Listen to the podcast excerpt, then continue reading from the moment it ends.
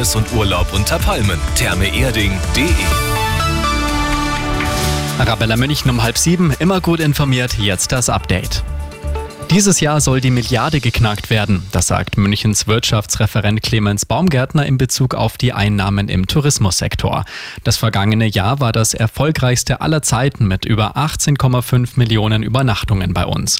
Heuer könnte die Zahl dank zahlreicher Mega-Events in München sogar nochmal übertroffen werden. Als letztes Bündnismitglied hat jetzt Ungarn einem NATO-Beitritt Schwedens zugestimmt. Ein historischer Tag, schrieb Schwedens Ministerpräsident Christasson. Auch NATO-Generalsekretär Stoltenberg freute sich über das Votum. Schwedens NATO-Mitgliedschaft werde das Bündnis stärker und sicherer machen, sagt der Norweger.